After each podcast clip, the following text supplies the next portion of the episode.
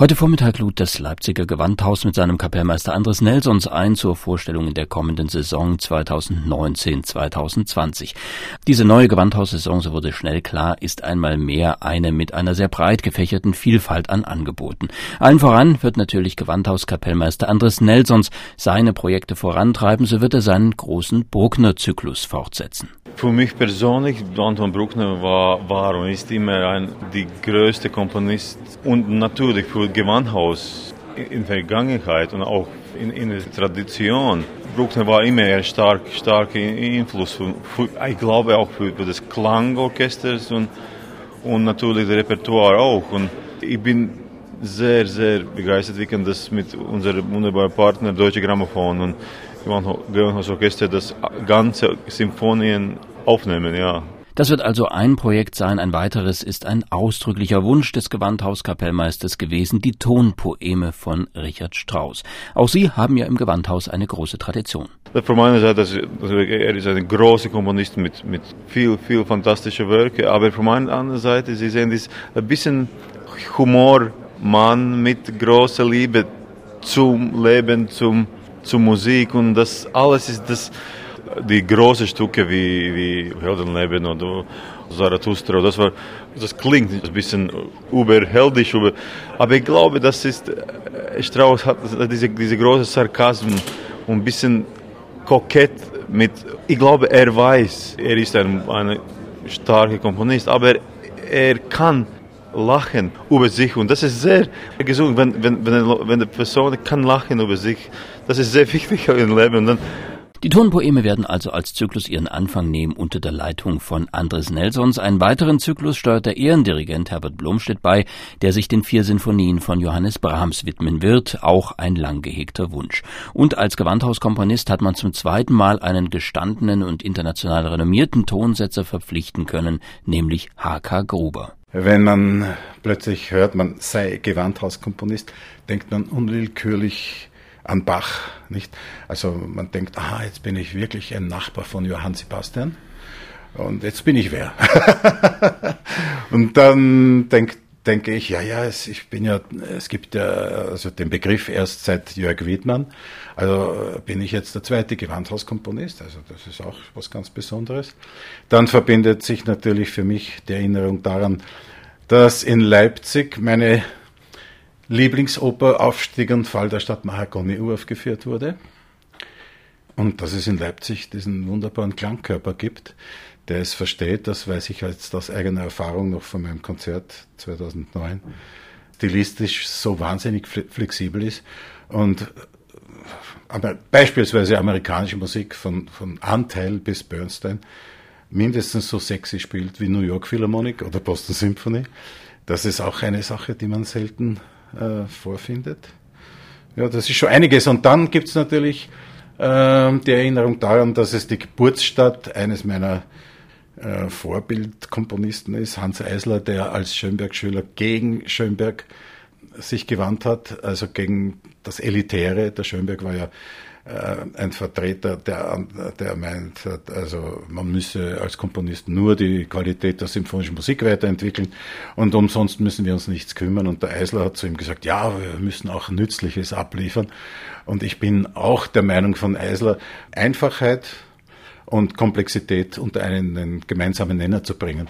Das ist auch etwas, was mich sehr interessiert als Komponist. Ja, und was wird H.K. Gruber da Nützliches, wie er sagt, mitbringen zum Gewandhausorchester? Also ich habe mir selber was Nützliches angetan, nämlich äh, aus meiner Oper Geschichten aus dem Wienerwald habe ich äh, Orchesterstücke herausgefiltert denn schon bei der Erarbeitung der Oper haben mir die Leute, die zugehört haben, gesagt, hör mal, dieses, das Orchester, das Begleitorchester, unter Anführungszeichen Begleitorchester, klingt so wahnsinnig gut, da musst du was draus machen.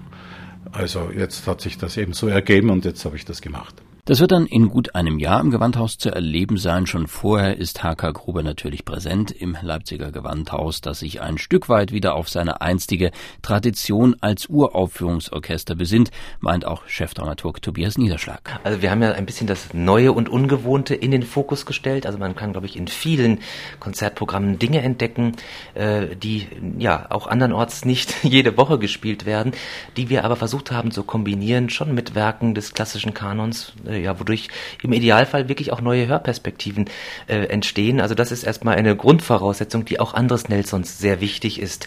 Äh, wir haben natürlich auch verschiedene richtige Schwerpunkte, sogenannte Fokusse. Ähm, da ist äh, zum einen natürlich die Musik des Gewandhauskomponisten H.K. Gruber ein ganz wichtiger Schwerpunkt. Äh, Mieczysław Weinberg zum 100. Geburtstag würdigen wir diesen Komponisten ehrlich gesagt mit der ersten Werkschau ja, seiner Musik in Leipzig. Äh, Clara Schumann wird natürlich auch gefeiert, ihr 200. Geburtstag in der Stadt, in der sie geboren ist und wo sie zeitlebens eine enge Verbindung auch zum Gewandhausorchester und zum Gewandhaus hatte. Es gibt überhaupt einen Schwerpunkt äh, mit Musik von Komponistinnen, was natürlich auch sehr schön ist. Ich glaube, wir haben äh, so viele Werke von Komponistinnen, wie sie selten in einer Spielzeit im Gewandhaus erklungen sind. Angefangen von Clara Schumann, Fanny Hensel bis hin zu Komponistinnen des 20. und 21. Jahrhunderts. Ähm, also da sind wir auch sehr gespannt drauf. Und natürlich kündigt sich in der nächsten Saison auch schon das Beethoven-Jahr 2020 an, der 250. Geburtstag. Und wir haben da eine Leipziger Variante gewählt. Wir stellen nämlich dem Revolutionär Beethoven den Reformator Mendelssohn gegenüber, äh, der ja auch ähnlich innovativ war, dies mit anderen Mitteln gestaltet hat, aber wahrscheinlich doch nicht weniger äh, nachhaltig gewirkt hat. Also viele Dinge in unserem heutigen Konzertbetrieb gehen ja auf Mendelssohn zurück. Und ähm, ja, ich glaube, dass auch diese Gegenüberstellung außergewöhnlich ist und äh, ja hoffentlich auch sehr spannend. Eine Reihe, auf die Tobias Niederschlag besonders stolz ist, ist den schwarz-weißen Tasten gewidmet. Die Reihe der Klavierabende. Hochkarätig trifft's auch hier. Ja, also da sind in der Tat einige große Namen zusammengekommen. Also Daniel Trifonov kommt zurück, Jewgeni Kissin auch nach 20 Jahren, muss man dazu sagen. So lange war er nicht mehr im Gewandhaus. Äh, Helene Grimaud ist dabei. Lang Lang wird in der Thomaskirche die Goldberg-Variationen spielen. Das sind die reinen Klavierabende, aber es gibt auch kleinere äh, äh, Kammermusikformate im großen Saal hier. Also zum Beispiel ein Duo-Rezital mit Gidon Kremer und Martha Agerich. Das ist sicherlich auch ziemlich spektakulär, da die beiden einfach nur wenige Konzerte äh, über überhaupt geben und einen Liederabend mit Matthias Görne und dem äh, isländischen Pianisten Vikingur Olafsson. Also ich glaube, dass diese ganze Reihe dieser Rezitals äh, doch sehr attraktiv ist. An Dirigenten und Solisten bietet Leipzig quasi das Who ist Who auf, von Oma Meyer-Welber über Sir Antonio Papano, Ondra Schiff wird kommen, Leonidas Kavakos ebenso wie Vadim Repin, Solga Betta bis hin zu den erwähnten Gidon Krämer und Martha Agerich und vielen mehr. Der Gewandhauskapellmeister wird wie gesagt sehr präsent sein in Leipzig, trotz seiner Verpflichtungen natürlich auch bei seinem anderen Orchester, der Boston Symphony. Beide Orchester werden noch näher zusammenrücken. Das Gewandhausorchester wird im Herbst dann zu einer Residenz in Boston erwartet. Die Nähe beider Orchester ist für Andres Nelsons das eine, die Wahrung unterschiedlicher Profile das andere. Das sagt der Gewandhauskapellmeister, der bei jedem Leipzig-Aufenthalt nach eigenem Bekunden eine Stunde Deutschunterricht einschiebt. Ich glaube, dass manchmal Leute denken, vielleicht, dass, dass, dass wenn wir haben diese äh, Allianz, dann unser Fokus ist, beide Orchester zusammenbringen und, wie man sagt, ein, ein Klang, ein, eine Stil zu finden. Die, die beiden Orchester, sie, sind äh, mit sehr großer Identität und Unterschrift auch. Wir bringen diese zwei Identitäten und das ist wie eine Freundschaft. Das, wir lernen, wie weiden äh, unser Spektrum.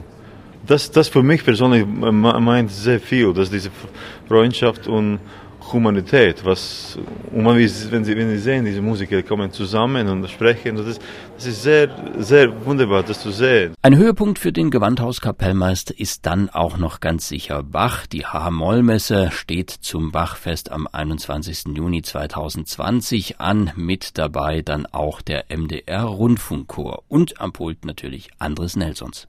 Für mich zu, zu, eine Möglichkeit zu dirigieren, Bach, hier in Thomaskirche ist das etwas Besonderes. Das war, ich war sehr viel, wenn ich war ein Student, wie Student gesungen Bach und gespielt Bach und, und auch Hammer Messe auch. Und das, das jetzt nach 20 Jahren, das ist etwas Besonderes natürlich. Hier. Zum Schluss weist Dramaturg Tobias Niederschlag noch darauf hin, dass die tiefe Verwurzelung des Gewandhausorchesters in der Stadt auch weiter ausgebaut wird durch Präsenz in Stadtteilprojekten ebenso wie mit der erfolgreichen Reihe To Play to Play. To Play to Play wird in der kommenden Saison ähm, den Gewandhausorganisten Michael Schönheit mit dem Elektrokünstler P.A. Hülsenbeck zusammenführen. Es zum ersten Mal im großen Saal hier. Natürlich, die große Saalorgel wird auch dabei zum Einsatz kommen. Darauf sind wir sehr gespannt. Und auch das Stadtteilprojekt äh, unserer Musikvermittlung Impuls, das ähm, ja in den letzten beiden Spielzeiten, kann man sagen, sehr erfolgreich gelaufen ist, wird weitergeführt. In der jetzt noch laufenden Saison ähm, äh, findet dieses Projekt ja im Leipziger Osten statt. Und da haben wir gesehen, dass dort doch so viel Potenzial und auch Interesse ist, ähm, dass wir uns auch in der kommenden Saison weiter auf den großen Leipziger Osten konzentrieren, bevor es dann weiter in einen anderen Stadtteil geht. Aber wir sind, ich sage jetzt mal als städtisches Orchester auch sehr in der Stadt präsent, versuchen auch äh, Menschen, die vielleicht sonst nicht so oft hier in unsere Konzerte kommen, mit unserer Musik äh, ja in Verbindung zu bringen, was glaube ich wirklich sehr wichtig ist und was, äh, das kann man jetzt schon sagen, sehr positiv angenommen wird. Bleibt noch zu sagen, dass die neue Saison auch baulich das Gewandhaus fordern wird. Die Bühnen- und Podiumstechnik wird zum Ende der neuen Saison im großen Saal erneuert. Dadurch verkürzt sich die Saison leicht. Die Abonnementskonzerte werden aber, so wird's versichert, gänzlich stattfinden.